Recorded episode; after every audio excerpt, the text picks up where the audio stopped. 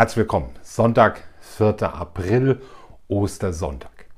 Wir machen weiter heute in unserer Serie 360 Grad Jesus und heute ist das Thema passend zur Auferstehung Jesus, er ist das Leben. Palmsonntag bis Ostern. Das beschreibt die letzte Woche von Jesus, vom Einzug in Jerusalem bis hin zur Auferstehung. Und das war wohl die intensivste Woche in Jesu Leben. Am Anfang, es beginnt mit einem feierlichen Einzug in Jerusalem. Die Mengen liegen ihm zu Füßen. Er reitet auf dem Esel nach Jerusalem rein. Die Leute werfen auf ihre Kleider auf den Boden, um ihn so den Weg zu bereiten. Die Menschen jubeln ihm zu.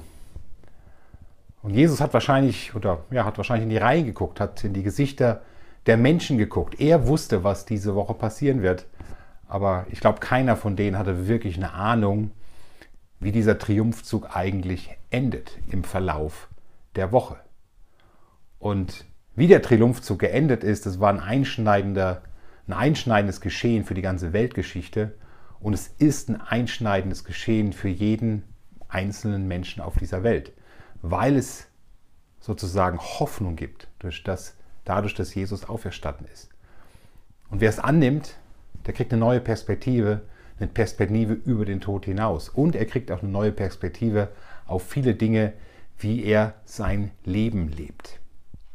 Aber die Menschen, die ihm dazu gejubelt haben, die haben wahrscheinlich nicht viel verstanden, außer gehofft, da kommt jemand, der irgendwie Gutes tut, weil die hatten ja viele Wunder von ihm erlebt. Aber Jesus wusste, was ihn erwartet. Dann kam das letzte Abendmahl ein Treffen mit seinen Freunden. In Evangelien heißt es, dass er sich danach gesehnt hat, sich mit seinen Freunden zu treffen zum letzten Abendmahl, zum letzten Mal mit seinen Jüngern zusammenzusitzen. Und was hat er da gemacht? Er hat ihnen die Füße gewaschen. Er hat ihnen nochmal gezeigt, wie wertvoll Menschen für ihn sind, wie wertvoll seine Freunde für ihn waren und hat ihnen vor Augen geführt, Gottes Herz und Gottes Haltung, weil Jesus war Gott, hat gesagt, hey, ich bin euer Diener, ich diene euch. Und so wie ich euch diene, möchte ich, dass ihr einander dient. Das war ein bestimmt ein eindrücklicher Abend für die Jünger. Dann kommt was völlig anderes, Garten Gethsemane. Eine völlig andere Situation. Jesus ringt hier darum, den Willen Gottes zu tun. Ich meine, es geht darum, ans Kreuz zu gehen. Es geht darum, gekreuzigt zu werden für die Fehler aller Menschen. Für etwas, was man selber nicht getan hat. Und er ist in Gethsemane, er hat Angst, und ich habe letzte Woche schon darüber gepredigt und er ringt drei Stunden darum, bis sein Herz bereit ist, Gottes Wille zu tun. Die Jünger schaffen es nicht, ihn zu unterstützen. Es war wohl die einsamste Stunde für ihn, eine der einsamsten Stunden, bevor er dann ans Kreuz gegangen ist. Es war bestimmt die einsamste, aber das war eine schwierige Zeit für Jesus. Er ist aufgestanden, er war bereit, ans Kreuz zu gehen. Was kam dann? Da kam Verhaftung, Folter und dann kam der schlimmste Moment, das war die Kreuzigung. Gekreuzigt zu werden. Und wieder ist er durch die Gassen gelaufen mit dem Kreuz, aber diesmal war das eine ganz, ganz andere Runde. Also eine Woche vorher haben sie ihm zugejubelt und jetzt ist er durch diese Gassen gegangen und die Leute haben ihn angeschrieben, die haben gejubelt ans Kreuz mit ihm, ans Kreuz mit ihm. Vielleicht war hier und da zwischen, dazwischen Jünger, die, die die Hoffnung verloren haben, dass ihr Vorbild auf dem Weg war zum Kreuz, weil sie nicht wirklich verstanden haben, um was es geht. Und haben überlegt, ja, was ist wohl in Jesus vorgegangen, als er da in die Gesichter geschaut hat der Menschen und gesehen hat, wie sie über ihn lachen und über ihn herziehen und wünschen, dass er ans Kreuz geht. Vielleicht die gleichen Leute, die ein paar Tage vorher ihn noch zugejubelt hatten und jetzt ihre Meinung geändert hatten. Und dann wird er ans Kreuz geschlagen. Und wir wissen vermutlich, was er gedacht hat. Vergib ihnen, denn sie wissen nicht, was sie tun. Das war seine Haltung bis zum Tod. Seine Haltung war, ich mache das für euch. Ich liebe euch so sehr, dass ich bereit bin, diesen Weg zu gehen. Und er stirbt, er wird ins Grab gelegt und am dritten Tage ist Jesus real auferstanden. Also ich meine wirklich real, körperlich auferstanden. Einige versuchen da was rein zu interpretieren, dass es symbolisch war, dass es nur ein Bild war. Äh, nur eine geistliche Auferstehung, nur quasi, naja, das soll uns einfach ein Bild geben. Nein, das ist Unsinn, wenn man die Bibel liest. weil die Bibel ist sehr klar darüber. Ich kann sagen, ich glaube das nicht, aber ich kann jetzt sagen, das war nur ein Symbol. Weil im 1. Korinther 15 wird sehr, sehr klar beschrieben, beschreibt Paulus an die Korinther, dass die Auferstehung real stattgefunden hat. Und er nennt namentlich einige Zeugen. Und dann nennt er eine Gruppe von 500 Leuten, die Jesus gesehen haben, von denen einige, als der Brief geschrieben wurde, auch als der Brief die Korinther erreicht hat, noch gelebt hatten. Jeder konnte die fragen und nachschauen, ob das real war oder nicht. Also es geht hier um eine reale körperliche Auferstehung. Jesus ist gestorben, er war auf der anderen Seite, also das, was nach dem Tod kommt, und er ist real körperlich wieder zurückgekommen. Ja, und das ist für uns wahrscheinlich eine Herausforderung. Das ist immer wieder eine Herausforderung. Trotzdem bleibt es eine Realität, mit der man sich immer wieder neu auseinandersetzen muss. Und vielleicht war das damals ein Stückchen einfacher, weil die Lebenserwartung im Schnitt viel geringer war, als sie heute bei uns ist. Ja, Menschen sind viel öfter als an Krankheiten gestorben, viel früher gestorben. Wer da eine Blinddarmentzündung hatte, das war eigentlich das Todesurteil, weil man das einfach nicht operieren konnte zu diesen Zeiten. Die Endlichkeit war präsenter und das auch für jüngere Menschen. Und vielleicht deswegen auch, dass es auch jüngere Menschen so extrem verändert hatte. Die Auferstehung hat die Leute extrem verändert. Schau dir mal den Petrus an, der, der Jesus verraten hat und verleugnet hat. Der war es nach der Auferstehung und er hat eine Begegnung mit Jesus gehabt. Jesus hat ihn dreimal gefragt, liebst du mich? Und hat ihm auch selber versichert, hey, und dadurch auch versichert, ich bin weiter auf deiner Seite. Aber der ist, der die erste Predigt gehalten hat nach der Auferstehung. Ja, und er hat kräftig und leidenschaftlich gepredigt. Er hat so viel gepredigt, dass man ihn dafür ins Gefängnis gesteckt hat. Und auch da hat Gott ihn wieder rausgeholt. Aber das war ein Mann, der hat sein Leben hingelegt. Weil er wusste, die Auferstehung war real. Ich habe Jesus real getroffen. Ähm, schauen wir sich einen Paulus an. Paulus war ein Mörder. Ich meine, der hat un unzählige Christen umbringen lassen. Er war ein Pharisäer, wie er im Buche steht, gesetzestreu und ein Mörder. Und er hat erlebt und gesehen, wer Jesus ist. Jesus ist ihm begegnet. Und die Auferstehung hat ihn dazu gebracht, ein neues Leben zu leben. Und aus dem Mann, der so gesetzlich war, der so ein Pharisäer war, der so ein Mörder war, der ist ein liebevoller, demütiger Mann geworden, mit klaren Überzeugungen. Der hat die meisten Gemeinden zur damaligen Zeit gegründet, unzähligen Menschen geholfen, Christ zu werden. Und dieser Mann hat sich verändert wegen der Auferstehung. Schau dir Johannes an. Johannes, einer der Donnersöhne. Ja, das war ein Mann, der Schwefel auf Samarien regnen lassen wollte. Das war seine Haltung. Hey, lass uns die Leute alle umbringen, die nerven nur, weg mit denen. Und wenn du ihn siehst, wenn du seine Briefe liest, das Johannesevangelium, die drei Briefe, die er geschrieben hat, oder die Offenbarung, das war ein Mann, der verstanden hat, was es heißt, zu lieben. Die Auferstehung hat ihn grundtief verändert. Er hat fantastische Briefe geschrieben über das Zusammenleben als Jünger Jesu, als Christen und was es bedeutet, einander zu lieben. Die Auferstehung hat diese Leute Schritt für Schritt verändert. Und das waren alles junge Leute, wirklich junge Leute. Die Jünger waren in ihren 20ern. Beim Johannes, der war wahrscheinlich noch unter 20, ähm, als Jesus gekreuzigt wurde. Junge Leute. Aber die Auferstehung hat sie verändert. Und Jesus sagt von sich, ich bin das Leben. Und auch im Le zu Lebzeiten den Menschen zu beweisen, dass er wirklich Gott war, hat er Menschen real von den Toten auferweckt. Er hat das dreimal gemacht, zumindest ist es dreimal beschrieben in der Bibel.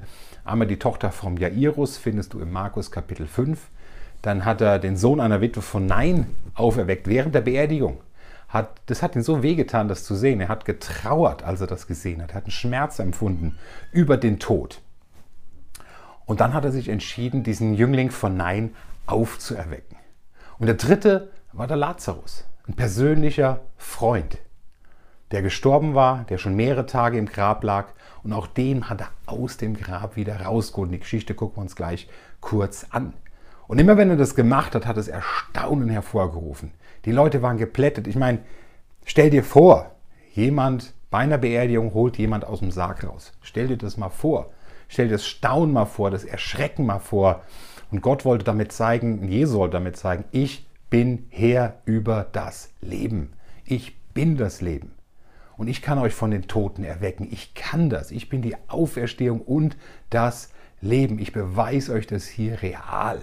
Und es gab viele, die, die, ihm deswegen vertraut haben.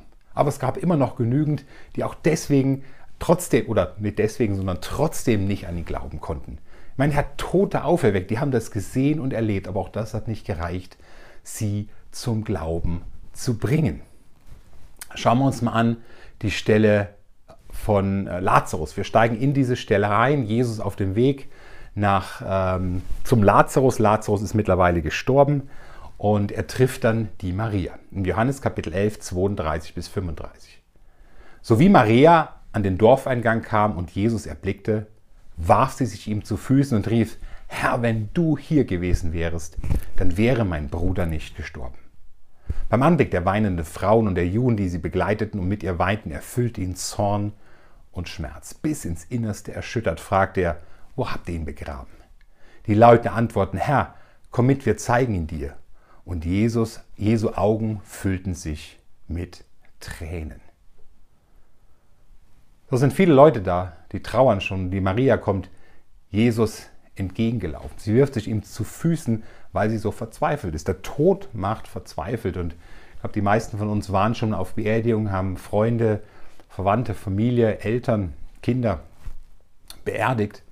Und das ist mega, das ist einfach schmerzhaft. Das, das zieht einem den Stecker, den Stecker raus. Das, das versetzt eine tiefste Trauer. Man wünschte sich, man könnte das rückgängig machen und doch müssen wir lernen, damit zu leben.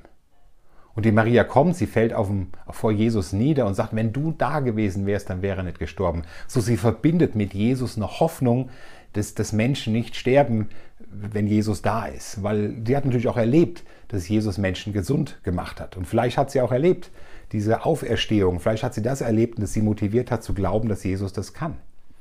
Und Jesus sieht die Menschen, die weinen und, und, und, und das schmerzt ihn, das tut ihm weh. Was, obwohl Jesus weiß, dass wir Menschen sterben müssen, trotzdem trauert er.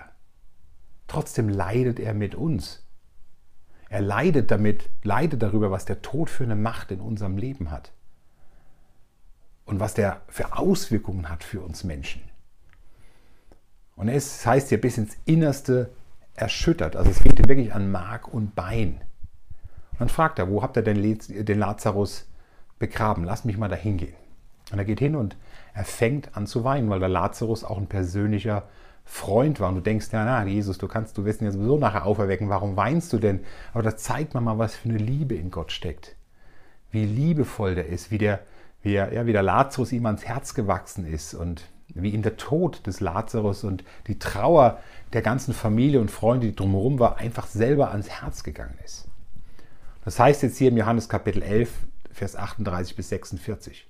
Während Jesus nun zum Grab ging, erfüllte ihn von neuem Zorn und Schmerz.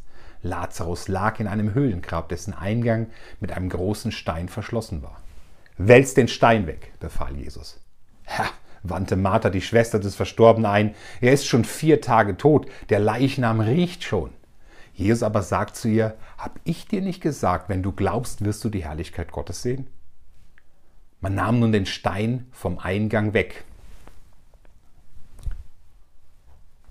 Jesus richtete den Blick zum Himmel und sagte, Vater, ich danke dir, dass du mich erhört hast. Ich weiß, dass du mich immer erhörst, aber wegen all der Menschen, die hier stehen, spreche ich es aus. Ich möchte, dass sie glauben, dass du mich gesandt hast. Danach rief er mit lauter Stimme, Lazarus, komm heraus. Der Tote trat heraus, Füße und Hände mit Grabbinden umwickelt, das Gesicht mit einem Tuch verhüllt. Befreit ihn von den Tüchern und lasst ihn gehen, befahl Jesus den Umherstehenden. Der Beschluss des Hohen Rates. Einer muss für alle sterben. Viele von den Juden, die zu Maria gekommen waren, um sie zu trösten, glaubten an Jesus, als sie das Wunder sahen, das er an Lazarus tat. Eine aber ging zu den Pharisäern und berichtet ihnen, was Jesus getan hatte. Johannes 11, Vers 38 bis 46. Während Jesus nun zum Grab ging, erfüllten ihn von neuem Zorn und Schmerz. Lazarus lag in einem Höhlengrab, dessen Eingang mit einem großen Stein verschlossen war. Wälzt den Stein weg, befahl Jesus. Herr, wandte Martha, die Schwester des Verstorbenen, ein, er ist doch schon vier Tage tot, der Leichnam riecht schon. Aber Jesus sagt zu ihr, Hab ich dir nicht gesagt, wenn du glaubst, wirst du die Herrlichkeit Gottes sehen? Man nahm nun den Stein vom Eingang weg und Jesus richtete den Blick zum Himmel und sagte, Vater, ich danke dir, dass du mich erhört hast. Ich weiß, dass du mich immer erhörst. Aber wegen all der Menschen, die hier stehen, spreche ich es aus. Ich möchte, dass sie glauben, dass du mich gesandt hast. Danach lief er mit lauter Stimme, Lazarus, komm heraus. Der Tote trat heraus, Füße und Hände mit Grabbitten und wickelt und das Gesicht mit einem Tuch verhüllt. Befreit ihn von den Tüchern und lasst ihn gehen, befahl Jesus den Umherstehenden. Der Beschluss des Hohen.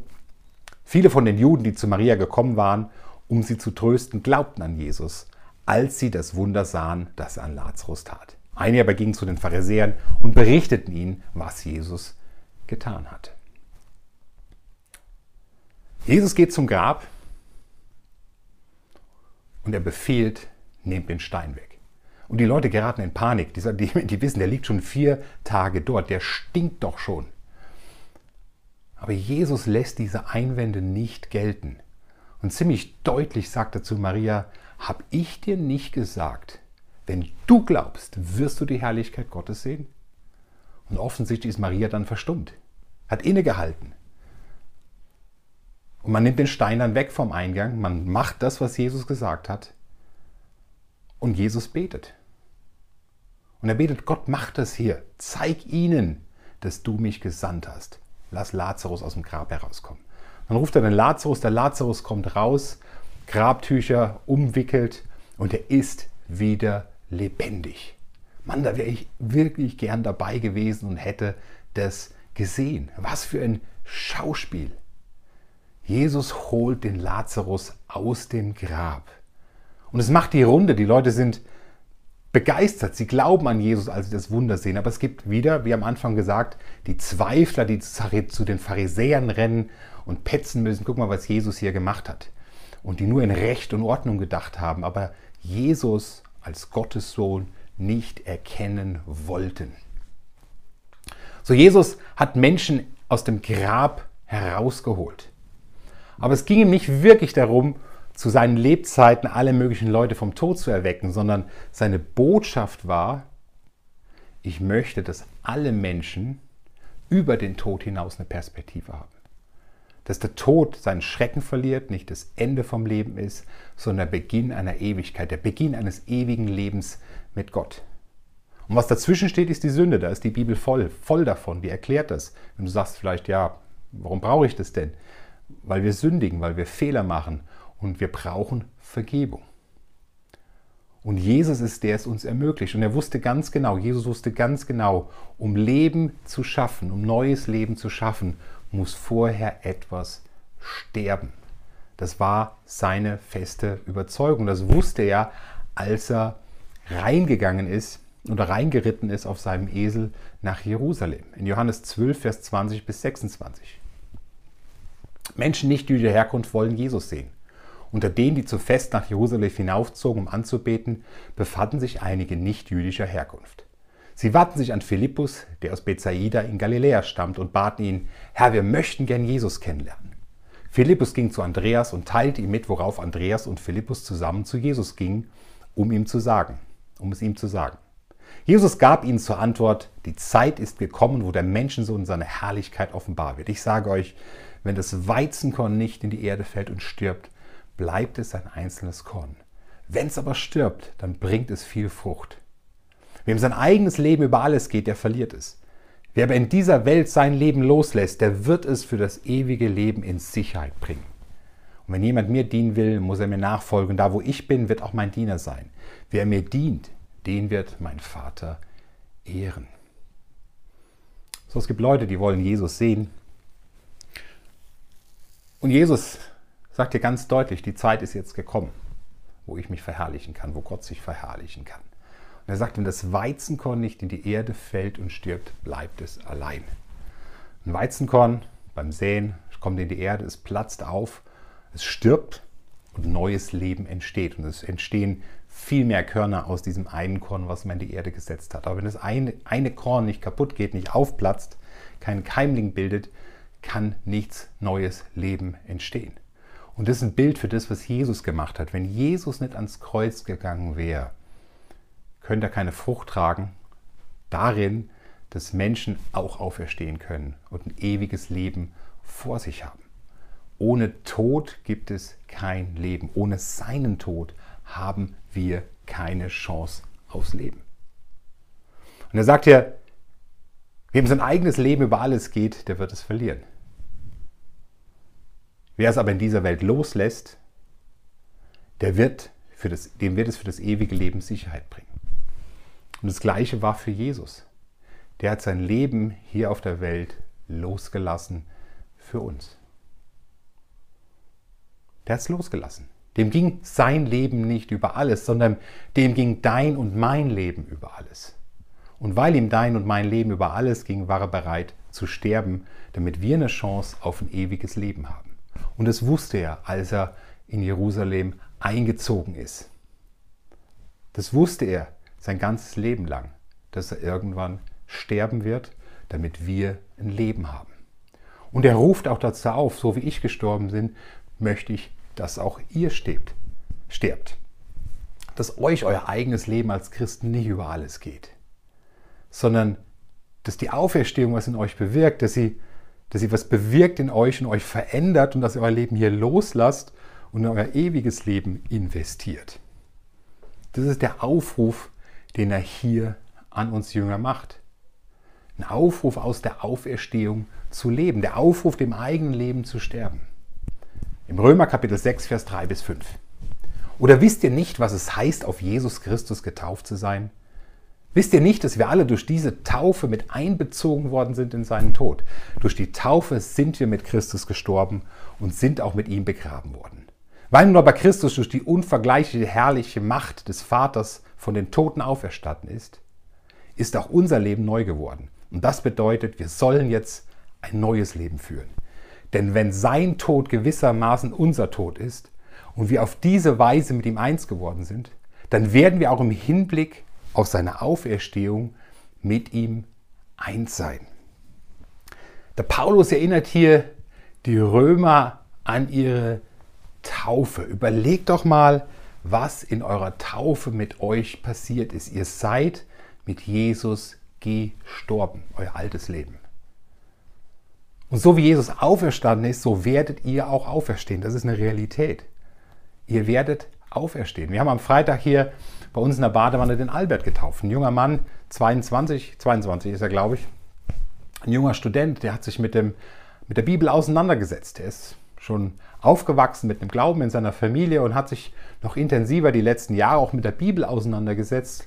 Und in den letzten drei Wochen haben wir sehr intensiv studiert und er hat sich Jesus angeschaut, er hat sich angeschaut, was Jesus für uns gemacht hat, und er hat sich angeschaut, was bedeutet, äh, wie man stirbt sozusagen, was die Taufe bedeutet und wie man gerettet wird.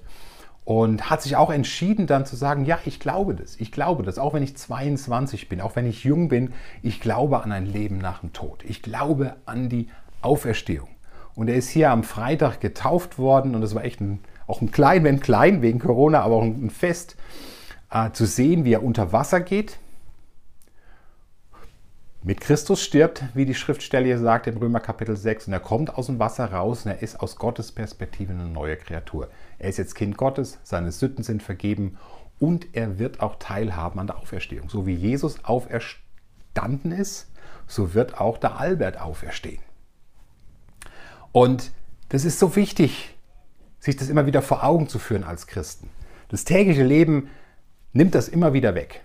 Kennst du vielleicht. Das nimmt es immer wieder weg. Wir sind im Hier und Jetzt. Wir schauen aufs Hier und Jetzt. Und Jesus kann manchmal einfach so eine Lebenshilfe werden oder ein Vorbild, wie ich eine bessere Ehe führen kann, ein Vorbild, wie ich meine Kinder erziehen kann, ein Vorbild für dies, für Sell und für jenes, was auch richtig ist und gut. Aber manchmal verlieren wir aus dem Blick, dass es um die Auferstehung geht und dass es der Motor ist in unserem Leben. Wenn wir nur wenn wir Jesus nur in diesem Leben haben, dann ist es umsonst. Der Paulus sagt es ziemlich deutlich im 1. Gründer Kapitel 50. Wenn wir nur in diesem Leben an Christus glauben, dann sind wir noch in unseren Sünden. Ohne die Auferstehung gibt es keine Sündenvergebung. Das Kreuz allein reicht nicht. Der Tod am Kreuz reicht nicht. Es braucht die Auferstehung dazu. Der Paulus, äh, der Luther, sagt das ziemlich drastisch in seiner Sprache der damaligen Zeit. Lasst uns saufen und fressen, denn morgen sind wir tot. Wenn es keine Auferstehung gibt, dann mach, was du willst. Dann mach, was du willst, dann spielt es keine Rolle. Mach Jesus nicht zu einem netten Lehrer. Mach Jesus nicht zu einer Lebenshilfe, wenn du nicht an die Auferstehung glaubst. Ohne die Auferstehung ist auch Jesus sinnlos. Er wird dein Leben deutlich verbessern, wenn du das umsetzt, was er gelebt hat. Aber ohne die Auferstehung macht es keinen Sinn. Weil nur mit der Auferstehung gibt es auch die Sündenvergebung. Wie oft erinnern wir uns an unsere eigene Auferstehung? Das ist unsere Taufe, als wir mit Christus gestorben sind und jetzt die Perspektive haben, aufzuerstehen, wenn wir gestorben sind. Und die Auferstehung hat auch einen realen Einfluss aufs Leben. Ich merke das auch, je älter ich werde, desto mehr decke ich auch an Tod. Je mehr auch Tod in meiner Familie Realität wird und dann denkt man mehr über den Tod nach. Aber ich denke, auch, auch wenn man jung ist, sollte man das tun und lernen, aus der Auferstehung zu leben, weil die Auferstehung dann wirklich eine andere Perspektive gibt auf Herausforderungen, auf Krankheiten, auf Kämpfe, tägliche Kämpfe, weil es so eine Kraft gibt, weil es eine Inspiration gibt und Dinge, mit denen man vielleicht kämpft, die werden kleiner, wenn man darüber nachdenkt, ja, es gibt aber ein ewiges Leben und es gibt eine Auferstehung. Es ist nicht nur die Momentaufnahme jetzt, wo mein Leben gerade vielleicht herausfordernd und schwierig ist, wo ich den Konflikt habe, arbeitslos bin oder sonstiges. Es gibt eine andere Perspektive, wenn man aus der Auferstehung heraus lebt. Man denkt auch darüber nach, wie, wie, wie, wie verbringt man seine Zeit? Für was setzt man seine Zeit auf? Wie viel Zeit verbringt man damit, für sich zu leben und wie viel Zeit verbringt man damit, anderen Menschen zu helfen, dass sie auch diese Auferstehung bekommen? Wo investiert man sein Geld? Wo investiert man seine Talente? Wenn man aus der Auferstehung denkt, dann fängt man an umzudenken und möchte mehr und mehr seine Zeit, seine Geld, seine Gaben dahin investieren, dass Menschen, die Christen sind, im Glauben bleiben und dass Menschen, die noch keine sind, Christen werden, weil man eine Perspektive hat. Zum Schluss eine Frage, welchen konkreten Einfluss hat die Auferstehung auf dein Leben momentan? Was hat sie für einen Einfluss? Wie prägt sie dich? Wie viel Raum nimmt sie ein in deinem Denken? Wenn sie wenig Raum einnimmt, möchte ich dich ermutigen, umzudenken und dich damit auseinanderzusetzen, dich erinnern an deine eigene Taufe. Wenn Jesus nur eine Lebenshilfe ist, dann ist es umsonst.